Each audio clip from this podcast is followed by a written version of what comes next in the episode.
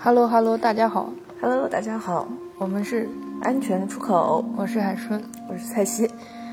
今天呢，今天是四月二十号，我们这个月还挺勤奋的哈。 嗯，嗯，现在我们还是处于那个疫情防控阶段，对疫情防控阶段，我们我是没有什么工作了，你可能还有些工作。嗯，还有还有一些吧， 主要还是要学学习。嗯，哦践行了我们上一期嗯多读书的这个话题，嗯，也在是学习和那个学习新的知识，看新的小 说。 那最近看了什么呢？最近沉迷于看《那不勒斯四部曲 嗯，然后你我记得你有一天发消息跟我说你你很激动，很有表达 欲，那你说说吧。》。我有一天看小说看到了三点多，就是实在是看的太兴奋了，睡不着觉。反正这个就是《那不勒斯四部曲》，就是我的天才女友那个 HBO 开拍的一个剧嘛，嗯，前三季就是它的那个前三部，嗯，然后我现在还没有看完，但是第四部应该差不多看了一半了，这个样子。然后那天晚上是，应该是在看到第三部的时候，但是因为我是先看的剧嘛，嗯，所以对那个情节就比较熟悉了。我前三部就会看的比较快，然后第四部我虽然非常的上瘾，但我想就是稍微慢一点，能让脑子记住一点点文学性的东西。嗯，我觉得这个小说真的挺牛逼的，就它一方面就是它又爽，你知道我说的那种爽文的那种感觉吗？嗯，就它又它故事又又狗血， 就是、就是对吗？人物关系又狗血，然后它。我觉得那天让我兴奋的不是那个故事情节的，我觉得是那种就是他这个作者用第一人称的女性的视角去讲了一些不是在讲故事，而是在讲他自己的一些很复杂的、很隐秘的，你觉得没有办法堂而皇之的说出来的，又矛盾又冲突，但又好像很符合情境的那种独白式的那种话。嗯就那个那些部分会让我很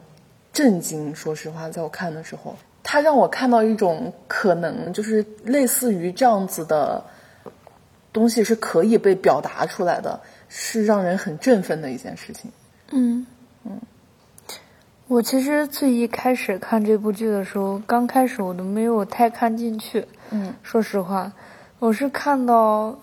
就是第一部快结束的时候，我才真的真正就看进去这部剧。然后那个时候，因为是在讲他们小时候的一个友情嘛，对，其实有些情节我，我试着去理解当时，但是我不太能够感同身受。你你到他们第二部、第三部长大了之后，我们其实看到第三部就是主人主角嗯，莱农，奈龙为什么要跟尼诺嗯嗯嗯，选择尼诺的时候，明明其实他也应该知道可能是、是是在骗他或者是渣男，但是他还是要去选择尼诺，就是我们会对这个问题就会聊的比较多。嗯嗯，很多看看这个剧或看小说，就是就是尼诺有个世纪渣男的形象。 对，我觉得站在剧外的话，嗯，有一部分人会觉得，比如说我就会觉得他、他会为什么会选择那个嗯，嗯尼诺？跟尼诺走，但是，一方面是在质疑吧，另外一方面，很多我觉得很多女孩儿也会觉得她能理解这个对，选能择，感同嗯身受。对，能理解这个选择，因为毕竟是她小时候的一个，不管是执念也好，嗯，怎么样也好，就反正她就是要做这件事情，嗯就是没有管那么多。对，我觉得能理解应该是一个比较基础的，就是你你打开豆瓣，其实映入尤其是剧评，就映入眼帘的就是啊，就是没有想到怎么就是让就是让他们这两个人就是去死吧，或者是什么什么的。我觉得就是为什么现在的人去理解一件事情，一定要就是只紧抓住一个角度，那么那么肤浅的去考虑考虑一个事情呢？就好像你在讨论一件事情的时候，永远不在讨论一件事情，而是在讨论你这个人是不是一个傻逼，或者他这个人是不是一个婊子，或者是，嗯，我觉得可能，嗯，会直观的先讨论，就是基于常理这两个人的对错黑白，但没有讨论它就是存在的意义，嗯就是他为什么就更深层次，他选择尼莫去私奔，它反映出来的是什么样的一种抗争或者是反抗？我看完前三部了之后，我觉得就是在小说里，他选择去跟尼诺走的那一个决定，就是在我看书的时候，我觉得这个故事线是很自然的，嗯就我不会觉得这个是他做这个决定是很冲突的一件事情在，在在这个故事里面，就比方说他跟彼得罗的那个婚姻过程里，就彼得罗是比较像一个很传统就父权那个思想的一个就是正常非常正常的一个男性，然后他他也很有文化，就是他有很高的那个文明的高度，也很有修养，然后他也希望自己的妻子就做一个好妻子，然后在家教孩子，但他对 Leno 的。小说也好，对他的思想也好，就对他想要进行的创作也好，他是并不关心的。嗯，就他关心的是他自己，嗯的那个学术的那些东西。就是就是 Leno，其实，在结婚了之后，他是有一个阶段会去，你记不记得那个剧里面，就是他跟就开始有出轨过一个一个一个啊那个跟摇滚乐手似的那个，哦，是个画 家，是画家，不好画意思家， 嗯嗯是，就大概那种气质的啊。对，就是就他会有一个阶段，我觉得自己被困住了，或者是自己的美不能够被发现了，嗯的那种困境，然后他就想要去嗯引诱。别人就别的男性的目光，然后能欣赏自己。我觉得他可能一直以来有一个点，就是我需要别人来欣赏我，我需要我需要我的美也好，我的才华也好，我的善良也好，就是我的能力能够被别人欣赏，而不是我的职责被别人认可。嗯但是，可能在他的这个跟彼得罗的婚姻里面，他更能被认可的就是他作为一个妻子和作为一个母亲的职责。嗯，我觉得有一点就是他的好朋友莉拉，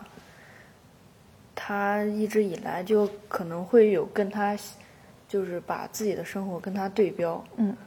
就是比如说很多男生，他们那些那个从小长大那个地方的男孩儿都喜欢莉拉，嗯嗯，包括其实那个那个讨厌的人叫什么来着？斯特凡诺，呃，不是斯特凡诺，是嗯，那不是莉拉的老公吗？嗯，不是莉拉的老公，是另外一个。嗯，就就是那个在剧里那个黑眼圈儿那个哦， 索拉，索拉拉忘了兄弟，索拉拉兄弟。其实我觉得，好像索拉拉兄弟那个男的，嗯，欣赏的点就是欣就是赏米莉塔拉的兰，对，那个欣赏莉拉的聪明，他是能看呃到莉对拉对的对聪明在的。对所以我觉得莱诺，莱，sorry，莱总就是在这种对标过程当中，其实也是希嗯望很多人能够看到自己的才华什么之类的那种。对对对，嗯，而且就是那个小说里也说很明，就是那个吉耀拉，就是那个米凯莱的那个妻子嘛，嗯，他不是也跟莱农就是说过，就他其实很歇斯底里的说，就他能意识到，就是说那个米凯莱其实根本就不爱他，就是他他可能就可以。可以搞几百个女，他不是也跟他说他有嗯对过什说么过嗯一百还是两百多个女人，但是他唯一不会伤害的、唯一爱的女人就是莉拉，嗯嗯，但是他欣赏的也不是他的什么，就是嗯欲望上的东西，就是是一种他欣赏他的头脑，对他用的对对话就是他欣赏他的头脑，是的，所以那其实他说这这这句话是一说个对非常非常令人嫉妒的一个东西，是的，是的，而且这个能从一个就是在我们嗯普遍的，就是怎么说呢，就是嗯，社这会就环境是，社会环境当中，有一个男性快、嗯开始欣赏一个女性的头脑的时候，好像就是这一条就会让人觉得是一个不得了的事情。嗯对，就是加分十倍。嗯但是我在有一些评论上也会看到说，嗯、其实彼得罗和尼诺都代表了可能是两种不同的呃不同的男性，尤其是在第三部的时候，嗯，其实莱诺他是嗯、参与了一些当时的呃女性解放的一些议题，嗯我不太记得剧里面有没有讲，就是他的第二本书那个小册子，就是写那个，嗯，就是，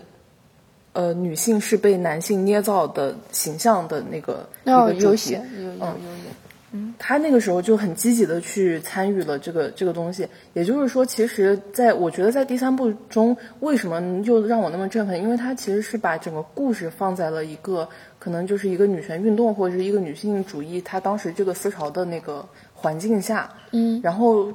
就会有人去比比较，就是这两个这两个男人，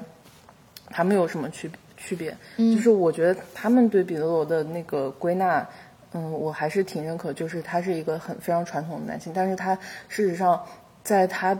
后来，哦，那我要讲第四部，就是他后来那个婚姻出现了问题，然后什么的时候，他还是会去找他的妈妈阿黛尔去解决这些事情，然后他会躲在他的家庭背后，嗯，但是因为他也有这样，他本身处处在这个家庭，然后他也有这样的资本去做这样的事情，然后他他会去这样子的解决。当然，总体来说，嗯，他这个人就人品，大家都不会觉得他有什么问题了。对，但是尼诺的话，嗯，有些人能非常能理解，就是他是能够看到，不管是从在李拉身上也好，还是在莱农身上也好，他是能看到他们身上的那种头脑，嗯，或者才华，或者他们自己认可自己的那种光辉，嗯，他是能，他非常能够抓住，就是女性自己需要欣的赏那自个己的点，嗯对，他非常需要被认可的那个点。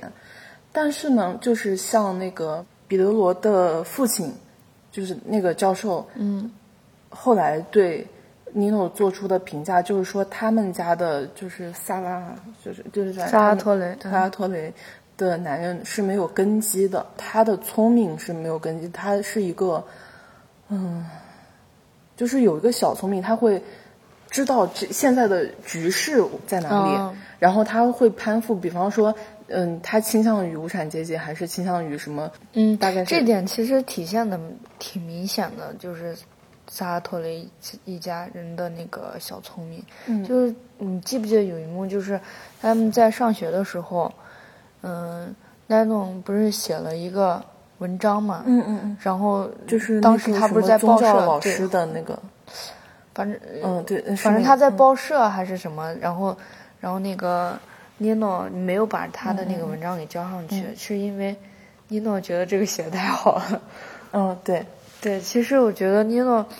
就是喜欢这两个女孩儿，嗯一方面是发现了她的闪光点，另外一方面好像就是会有一种，嗯嗯，嗯，你这两个女孩好像是比我强，然后我就要把她们拿捏住，好像我更强，就有点有一点这种感觉，嗯对，有点像猎猎手捕手，就是把自己他认为会强的审都，，我觉对得他是有一点会审时度势，是的，然后，嗯，就可能会有一些势力在他对嗯就是做选择的时候，嗯包括那个社会思潮，嗯，哪一种哪一种思潮或者写哪一写写，比如他不是会在报纸上发表文章吗？那支持哪一方会比较的风评会比较好？我觉得大概是这样的对意他，思。我感觉他然后一直按照对这个准则去做事，他就就像那个嗯教授说，他没有根基，他其实就像一片小一个小树叶儿，它没有一不是一棵树，嗯嗯，对你来回摆，然后去在这个海浪当中去选择对方向。所以说，还有另外一种说法， 就是说像，嗯，在我们确立尼诺是这样的人之后，那其实他对你的欣赏或多或少也是一种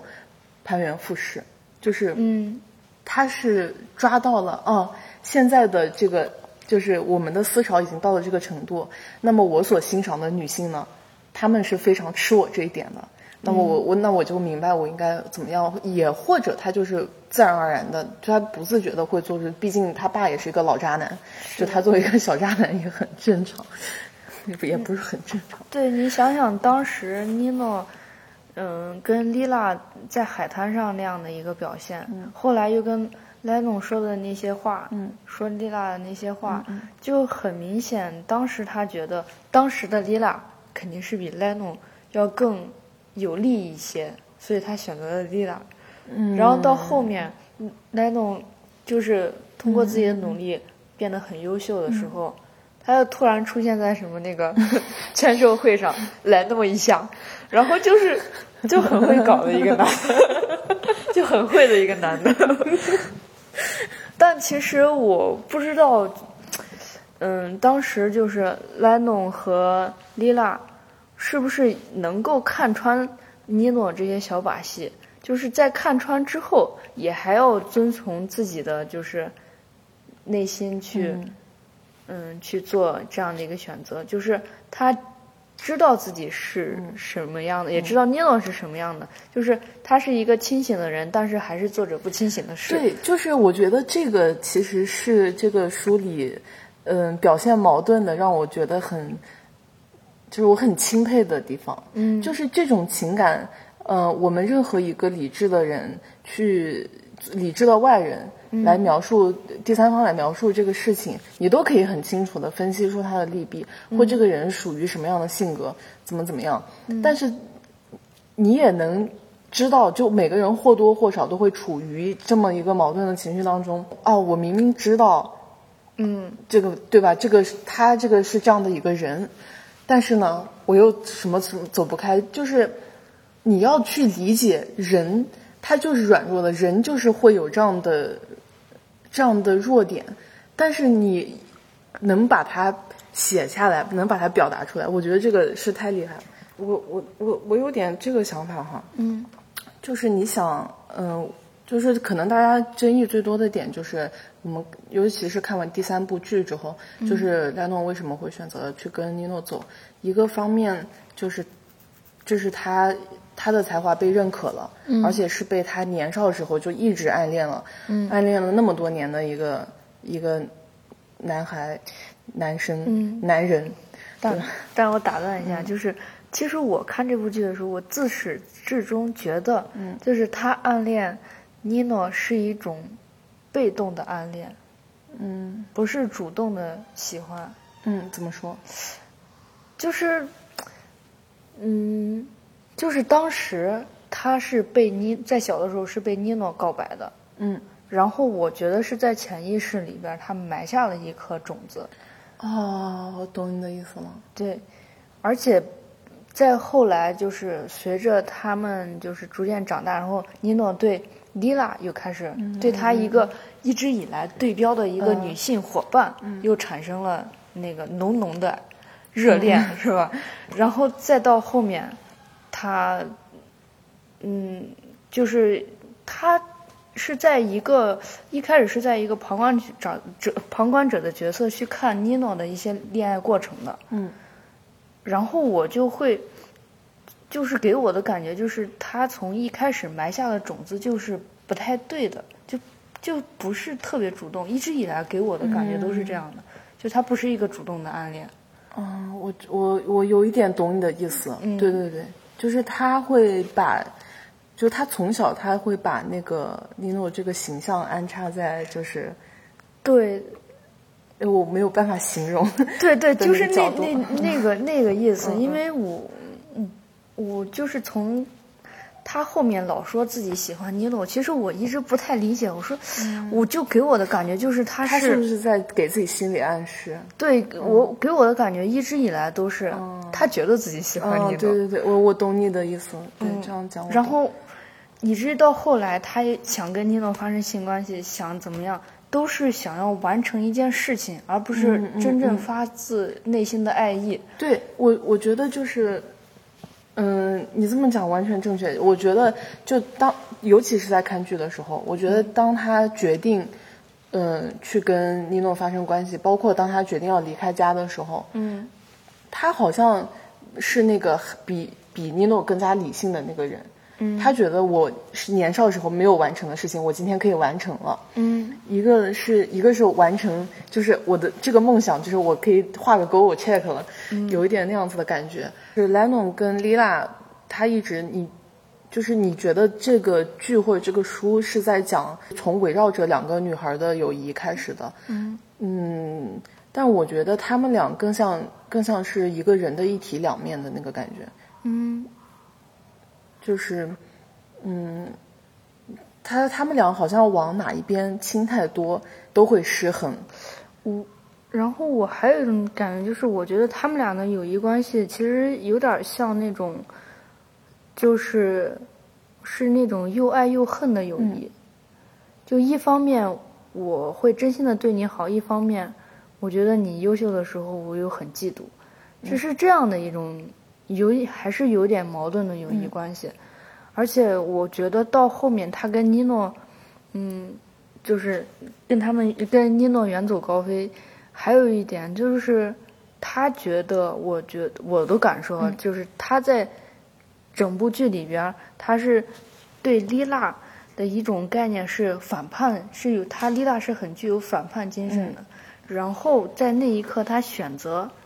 尼诺，也是有一种内心的抗争和反叛在的。就也是一种我想要冲破牢笼，我不想做一个乖乖女的、这样的一种，就是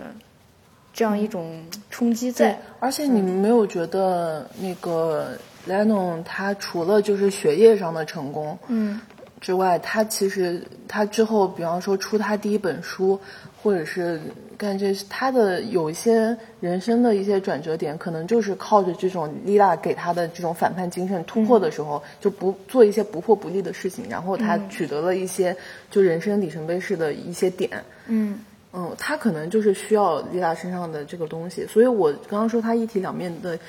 意思，有点像那种星盘里的对宫的那个感觉，就是他们其实是一个东西，只不过我呈现的方式不一样，就或者是嗯、呃有一个更偏向光明面，一个更偏向阴暗面，只不过他们两个都会有各自的光明面和阴暗面而已。嗯嗯，然后他们俩，我就是他们俩总会有在某一些时段中，比方说，因为这个剧跟书都是以呃莱农他的第一视角去描述的嘛，嗯，所以你会觉得他的生活一段时间是偏向丽拉的，就他非常依赖他的这个朋友，然后一段时间是非常就是偏向自己，就他完全跟他没有没有交集，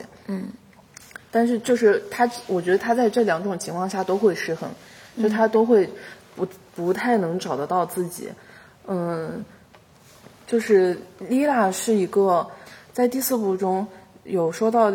他认为丽娜是一个非常没有安全感的人。你记不记得丽娜在那个就是他们家放烟火，就是放烟火那个场景第一部里嗯面，他提到有一个界限消失这个概念。嗯可能有点儿嗯哦，剧里面可能没有太过于强调，就是嗯、呃丽娜提到一个很很明确，就出现了很多次在书里，叫做界限消失，就是就是说，就一次是他小的时候被他爸从窗户上窗户上扔下来，然后一次是就是他们那个过过年的时候放烟花，嗯， 然后被那个烟花不是最后还开枪了嘛？那个、那一次的场景，然后还有一次在第四部的时候，他们发生了一场地震，然后丽娜都用了界限消失的这个概念，就她丽娜其实是一个，嗯，她其实特别特别的害怕，就她周围的环境不能被掌控了。也就不能被自己掌控了，所以她才表现出一副我可以掌控一切的，而事实上她确实是可以掌控一切的样子。但是他特别害怕，就是比方说他那场烟花消失，因为我刚刚看到那一张，就他回溯了说就是烟花的那一幕，他他说那个时候特别害怕那个烟花的颜色，就他觉得什么那个烟花是绿色的，他觉得那个绿色的烟花掉下来就会把他哥哥李诺，对吧？把他哥哥的那个皮肤给划开，他就会变成另外一个人，他就会变成一个魔鬼，然后甚至把我塞进他的那个皮囊里面去。然后我周围我认为稳就周围稳定的一切，这一秒还是这个样子，他下一秒就不是这个样子了。所有人都不是自己原来的样子，都不是我认识的样子，所有人都会变、变成另外一个变形的东西。嗯他是他那种渐渐消失是一种，就是我周围的一切都变质了。嗯然后它的本质全都完全不一样了。然后丽拉就特别特别的害怕这件事情，所以她会一直把自己，嗯、她想要反，她从那个时候就开始明白，嗯、她的梦想是不可能实现的。她就是一个没钱人家的孩子，然后她的父母是不可能去让她上学的，她是不可能写写书出书的，嗯，然后她永远会跟他的哥哥就在这样的一个城区里面，就这样的生活下去，这样的腐烂下去，这样的无聊下去，平庸下去，嗯然后就是给他给他一种就是非常绝望的感觉，然后他就会害怕，然后他想要通过一种被保护来去反抗这种不安定感、这种害怕，这种保护就是。当那个索拉拉那个那个就开始追他的那个、嗯那个那种哎那个哥哥叫啥？我突然一时间想不起来了。反正就一开始的，就是他小时候拿剃刀抵他脖子的那个，嗯嗯啊，一开始为了反对他，他跟那个斯蒂凡诺嗯结婚，他用斯蒂凡诺来保护他。然后呢，为了反抗斯蒂凡诺，然后他又后后来跟米凯莱就形成同盟，就去他的鞋店去工作。嗯，然后呢，又为了反对米凯莱，他又跟尼诺在一起。然后为了反对尼诺，嗯，他最后又跟恩佐在一起。嗯他就是用一层一层不停的换换对象来保护自己，或者是维持自己的那种掌控感、安全感，去、 去去找到这个东西。所以我觉得，就是你你有时候书上也好，剧也好，你会觉得啊，丽娜是一个就是很工于心计的，就是有一点阴险的那种人，或者对她的评价会是这个样子的，嗯，我我其实对莉拉的感觉不是这样，我还不对错是吧？不是，我对莉娜是什么感觉？我就是觉得，首先她对自己的头脑和才华和还有就是莱农写的东西啊，她的通过努力得到的那些肯定，在莉娜眼中，其实这些东西她自己心里很清楚，她很容易就能得到，所以她。嗯，如果用“不屑”这个词来形容的话，可能不是那么恰当，但是大概是这个意思。就是他觉得自己能达到的东西，就是随手可以信手拈来的东西，他确实觉得无所谓。嗯，但是他真正其实在，我觉得他一生当中，就是前三部一直以来都是想要突破牢笼，嗯，就是他不想要自己是这样的一个身份，因为他知道自己很聪明，嗯，所以他想要改变，他就是在不停的去寻求改变、寻求突破，所以才不断的反抗。包括他的那些，嗯，就不停的换被保护对象，也不是说嗯男友吧，嗯，就是被保护对象，也是因为就像你说的是。是用一个人来，就一个人的关系的打破去保护自己，建立一个新对，的建立一个保护新的网保护，而且他建立这些新的保护的对象，他都很清楚，这些对象一定会忠于他。嗯。其实他就是很聪明，嗯他他是能够对看他到是很很清醒又很聪明，而且我觉得就给我的感觉就是他的每一步选择，他自己都知道是什么结果，但是他就还要去这么做。嗯，丽娜真的是一个很复杂的人。嗯，还有一点就是他对 Lennon 的有一些行为，包括就是他当时把自己的孩子硬塞给他，让他去看呀也好，怎么样也好，所以我觉得他在 Lennon 面前反而是更真真实的，就是他没有那么多顾忌。嗯，我觉得她是这样，我觉得丽娜是她很清楚自己有有那种嗯非常害怕的阴暗的，就是对一切不信任，然后所以会她，所以她才会去选择那么暴力的方式。嗯，不是暴力，不是那个力量的力，就是乖戾的那个力，暴力的方式去伤害别人的行为，他其实就想要保护自己，就是他有一种缺乏安全感的那种感觉。嗯，他非常清楚自己的阴暗的那个程度会到哪里，但他可能只会展现给莱农看，所以他其实做出很多，就也说出很多伤害莱农的，对，所以我觉得他其实是一个很知道自己是什么样人的对人，，但是他又很恨自己会说出这样的话，他也很，我觉得他对莱农的恨，嗯，一方面是就是我觉得他对莱农的嫉妒不至于达到恨的程度对，他对莱农的恨其实是、他恨莱农让他变成了一个他自己讨厌的阴暗的那一面，嗯，这个我没有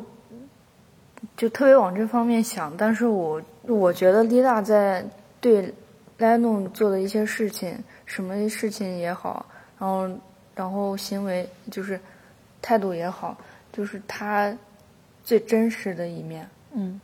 就是但他，嗯我觉得其实其实丽娜最真实一面，通常是最犀利的那一面。她嗯她能就毫不掩饰的把那个真相直接戳给 你。是的看，对，戳给你看， 而而其实这一点让呆弄也很多时候都有点嗯尴尬，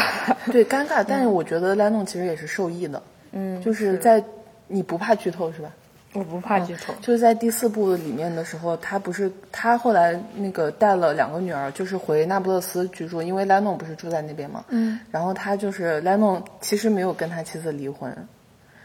然后他们他就莱农其实不是那尼诺保持着嗯就是有一个妻子，然后还有、还有莱诺的这个生活。然后呢，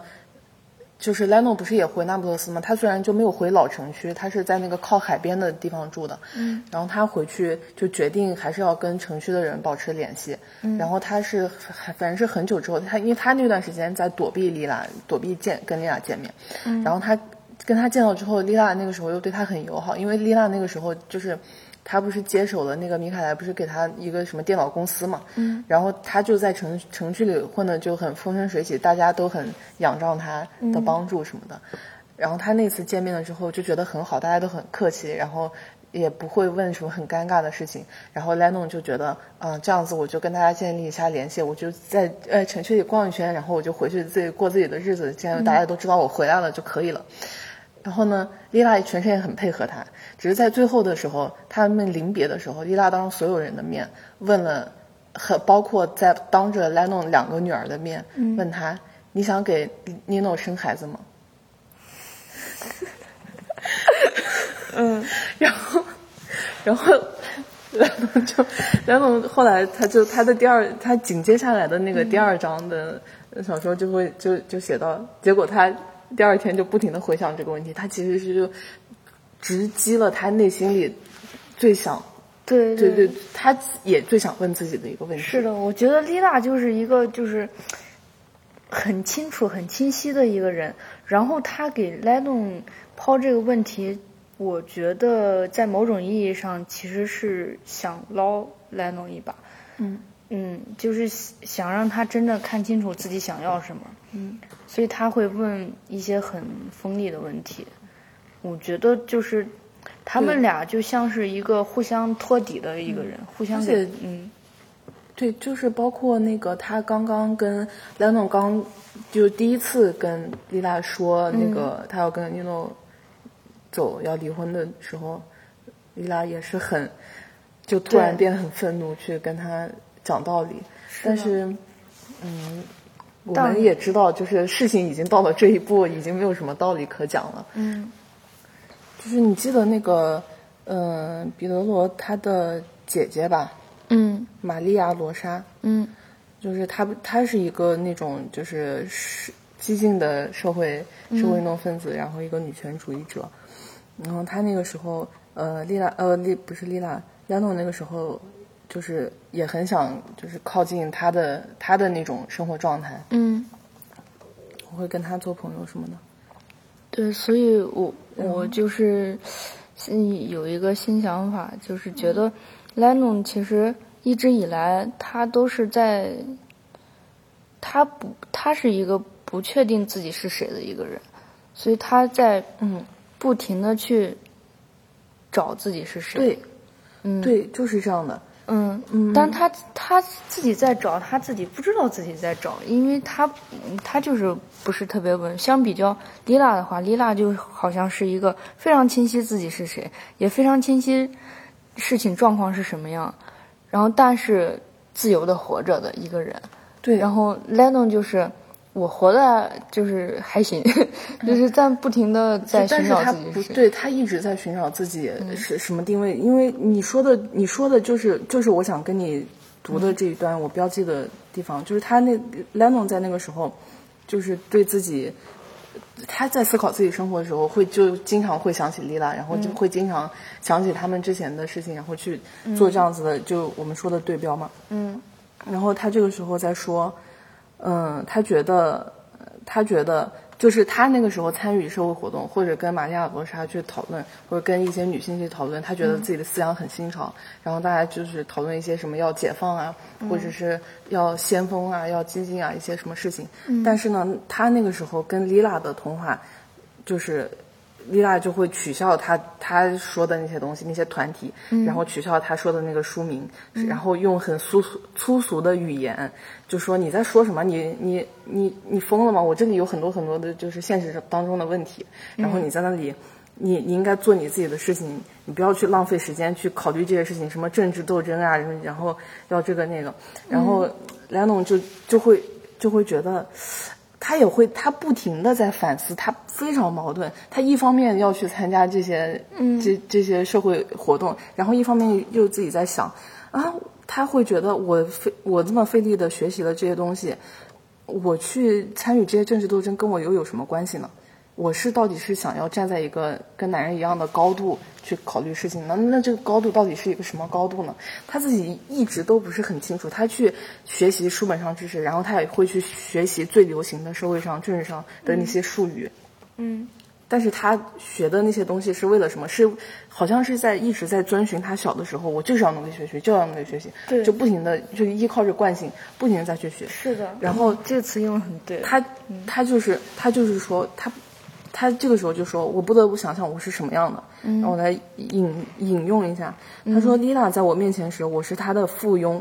我刚我刚刚一想远离她，我自己就变了。没有丽娜，我什么想法都没有；没有她的思想支撑，我就无法认定任何思想。我应该接受自己那个不受她左右的自己。核心就是这个，我要接受自己是一个平庸的人。我该怎么办呢？接着尝试写作，也许我会没有激情，我只是在应付差事。因此，我应该不要再写了，随便找一份工作，或者就像我母亲说的，当个阔太太，把自己关在家里，或者把一切都抛开，把家庭、女儿和丈夫都抛开。嗯，就她永远都在纠结。是的，而且就像你说的，这个词很妙，就是他就是按照惯性去生活的，他没有一个主心骨，自己是一个什么样的人，是该怎么样去生活，就是不像是丽娜，她是发自内心的、自由自在的去按照自己的方式去嗯对，活我着。觉得丽娜倒不是自由自在，她是一个被，她是一个被迫去去那个。就我想起来了，我刚嗯刚想说什么，就是你在说那个。呃，丽娜她其实很明白自己的那个才华，嗯，呃，莱农可以做的事情，她也很可以，可以很轻松的做到。嗯但我不觉得她她是那种不屑，我觉得她更深的绝望是在于，他明明知道自己这一切自己都可以做到，但是他又很清楚，他是不可能，他从小就清楚，他不可能继续读书，然后他也很清楚，他必须要在这个这个城这个城区生活下去，然后他所做出的选择就是那些他要去工厂上班或者是怎么样。你觉得他他其实，在所有人当中已经是非常非常勇敢的，他能够打破自己的生活，嗯，呃，能够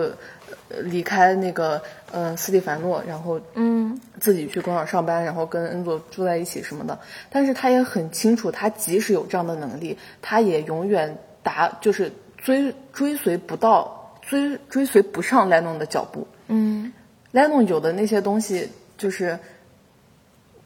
嗯，这这是一种什么绝望呢？就是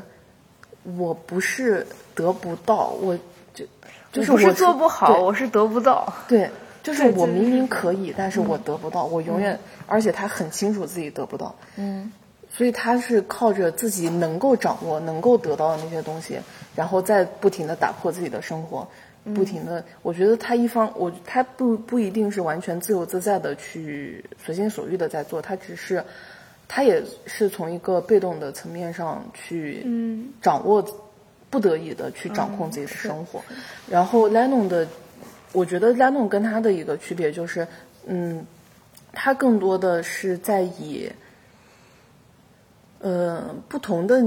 不同的女性为核心。我这样一想，嗯嗯，你就 Lila 就不用说，她一直， 我觉得她生活重心就一直是偏向 Lila，远离 Lila，然后偏向 Lila，远 离 Lila 这样子。就像她刚才她说，她觉得她是没有 Lila 之后，她没有自己没有一个核心嘛。嗯。但是你想，她自她从呃上学的时候开始，是她的那些老师，嗯就那个一直让他上中学的老师，然后就是让他让他去那个海边，就认识了老渣男的那个时候嘛。嗯。然后还有那个，就是他跟那个宗教老师发生冲突的时候，就是的那个老师，那个那个，嗯当时尼诺那个女朋友的母亲，啊，嗯，不是后来跟那个帕斯卡莱，然后我知道那个母亲，反正我念不清楚这些人的名字，我很很可能念错。呃呃的那个老师也给他很大的影响，他就是希望讨这些老师的欢心。你你没有发现他从小是这样的，然后长大了之后，嗯，他大学时候那个男朋友可能也给了给了他一些影响，就是让他参与一些政治活动，然后再后来他反而结婚了。结婚的时候跟结了婚之后，对他影响更大，我觉得倒不是她的丈夫，而是她的婆婆。她婆啊婆阿黛尔，她觉得她婆婆婆婆就是做的事情，她打几个电话就可以把事情解决。她当时为丽娜解决那个香肠厂的那个问题的时候，她就是学着她婆婆的那种雷厉风行的样子，然后帮她去找律师啊，然后去在那个《团结报》上面发表文章，然后去威胁那个布鲁诺，就是当时香肠厂的那个老板，嗯是尼诺那个时候的朋友嘛，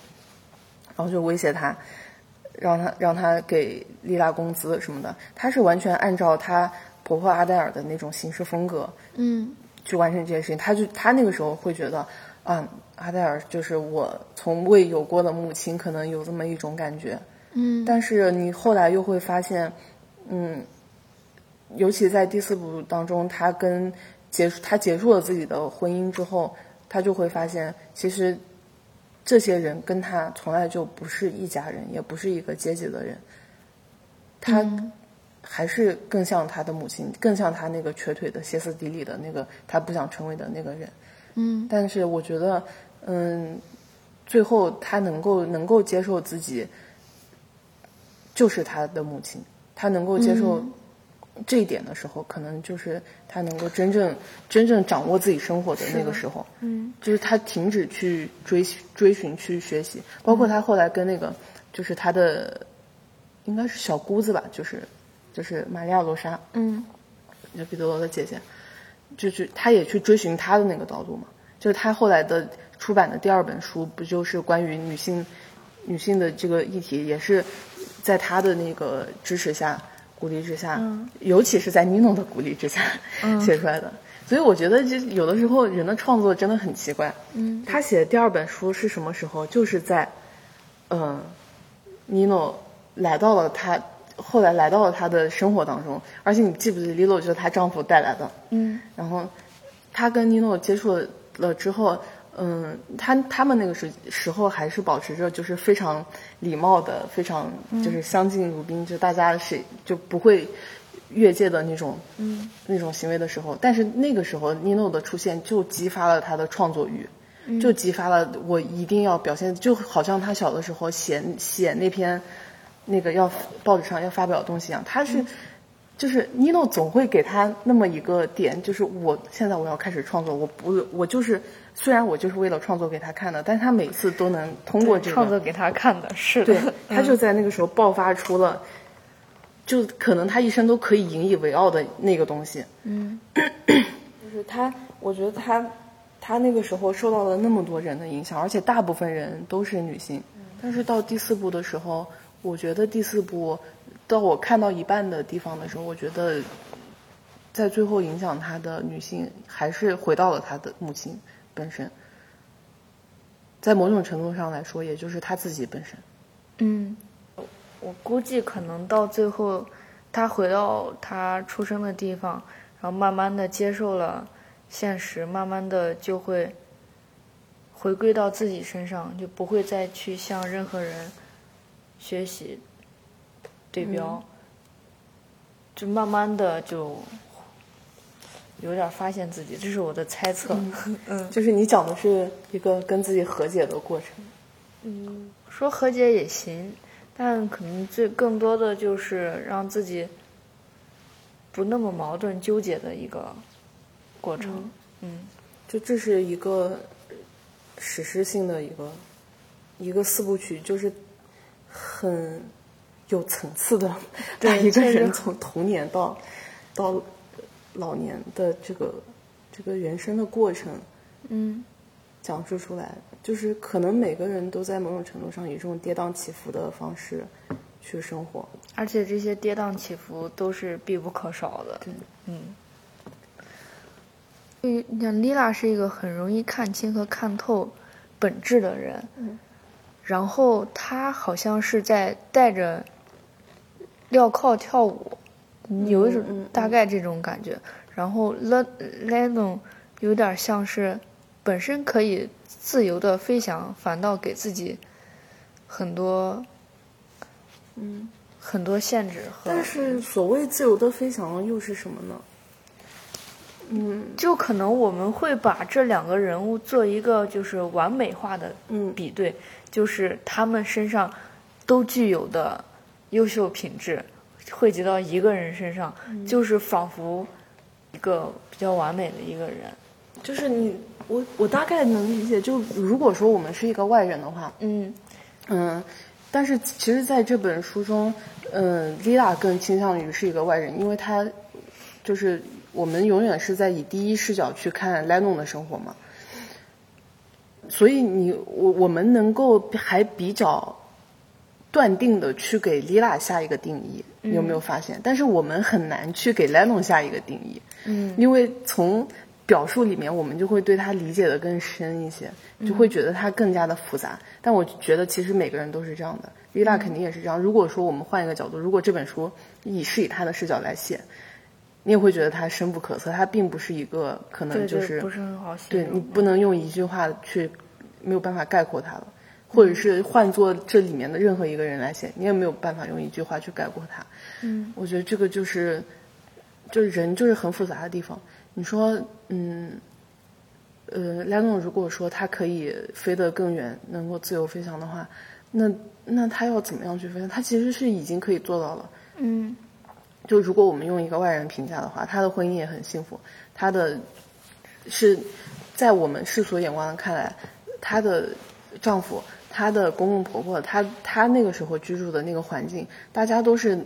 能够欣赏她的才华，并且觉得，嗯、就是你。你可以在你的知识上更进一步，也可以在你的社会地位上更进一步。嗯然后他也没有问题啊，他也可以去参加社会社会活动去抗议，然后去进行游行，然后他也可以去参加一些女权斗争，他也可以做一个比较先锋的开拓性的一些事情。虽然说她觉得她的丈夫看不见她身上的闪光点，但她的丈夫同样也不会阻拦她。是就是她其实是可以在那个环境中非常自由的，相对吧，嗯相对自由的去做这些事情的。但是你是你觉得 她做那些事情显得更自由一些呢，还是她打破自己的生活去 去完成自己那个童年愿望，去跟那个嗯她认为真正看到自己才华的人在一起更自由呢？你好像也很难去做出这样是非的评价。是的，只不只不过就是我们作为一个外人，就是对人物的完美有一定的期许，就是说如果这样，就是大家很希望看到一个好像很爽、很完美的一个人物形象，或者是觉得，哦、也可能是对自己一些过往的懊悔也好，或者怎么样也好。就总总之会希望主人公哎不要这样不要那样， 就这个书让你看得很爽的一点，就是你发现，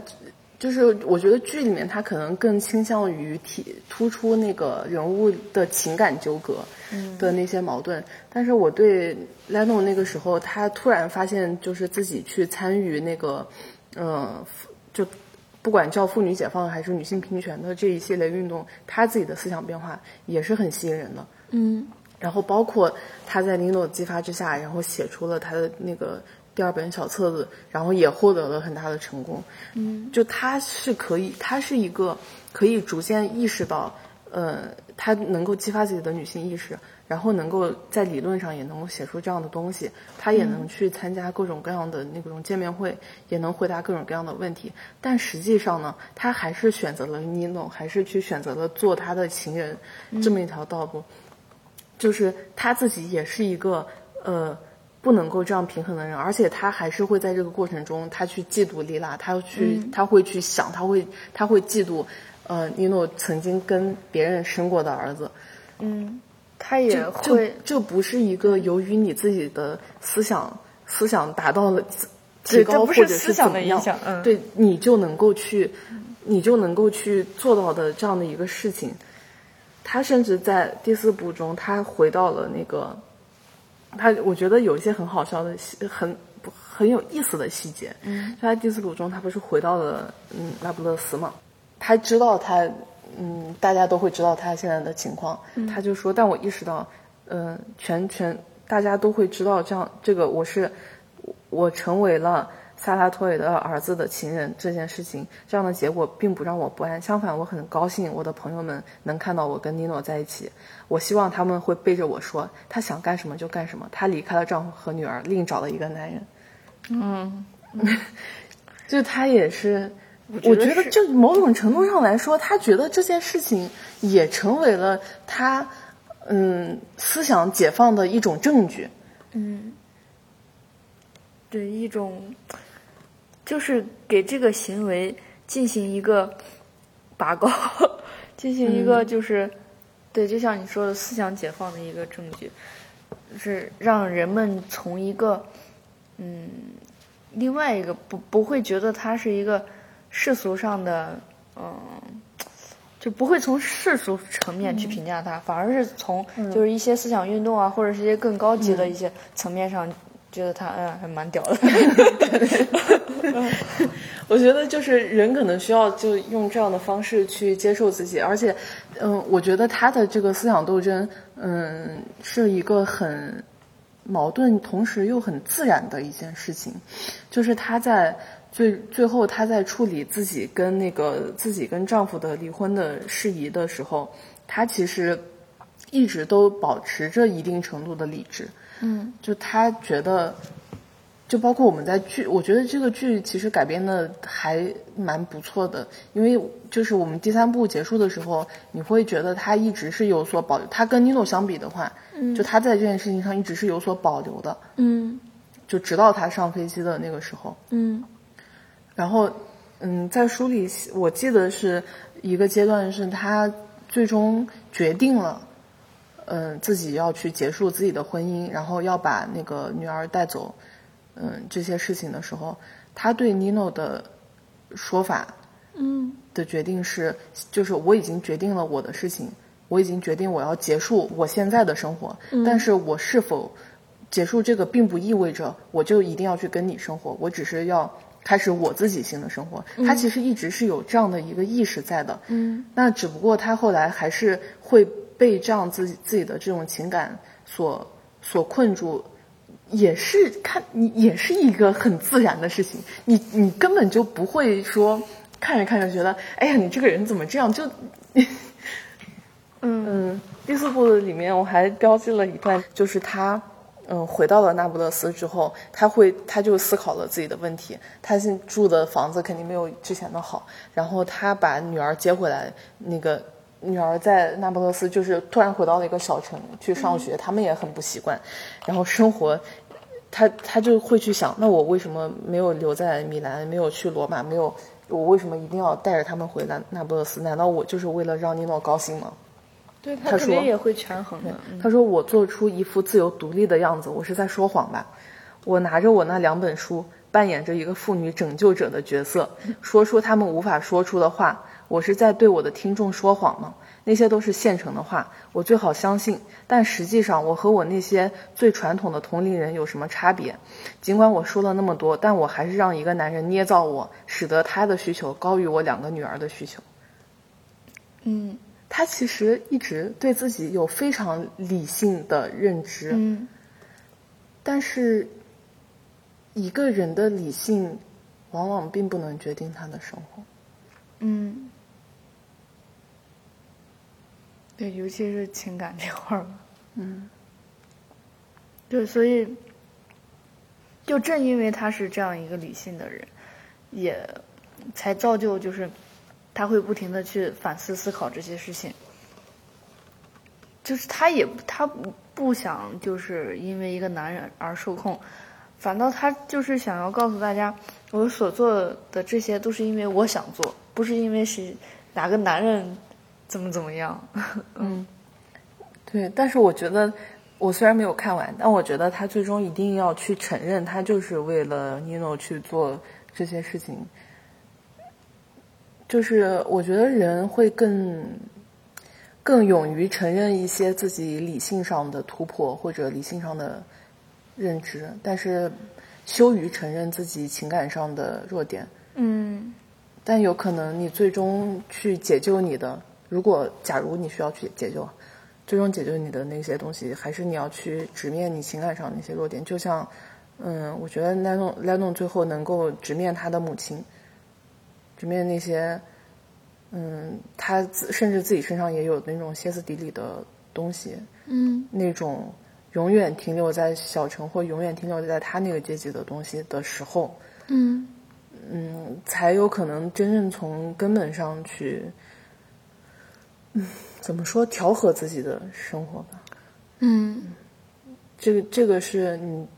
可能真的读再多的书，去做再多的理性判断都没有办法解决的东西。嗯，相互自信。相夫其心。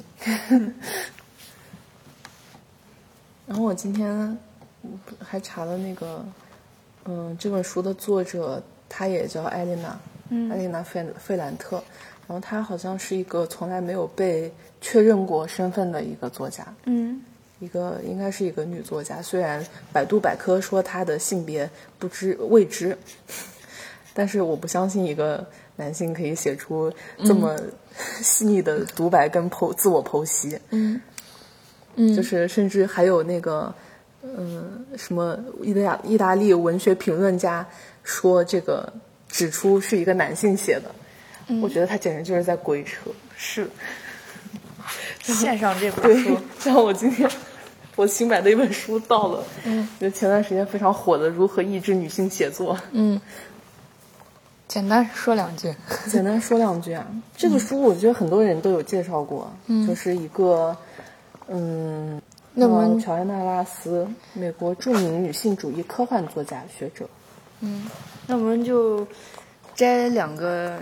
两段话作为对今我天没的有结尾。对，好的，因为我也还没有开始看，我只看了那个序跟导言，嗯，他就是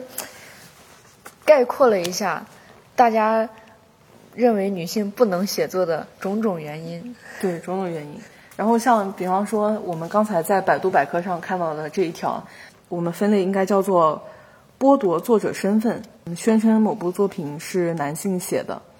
或者说是由女作家的男性身份完成的，或者呢，我们可以把这个归类叫做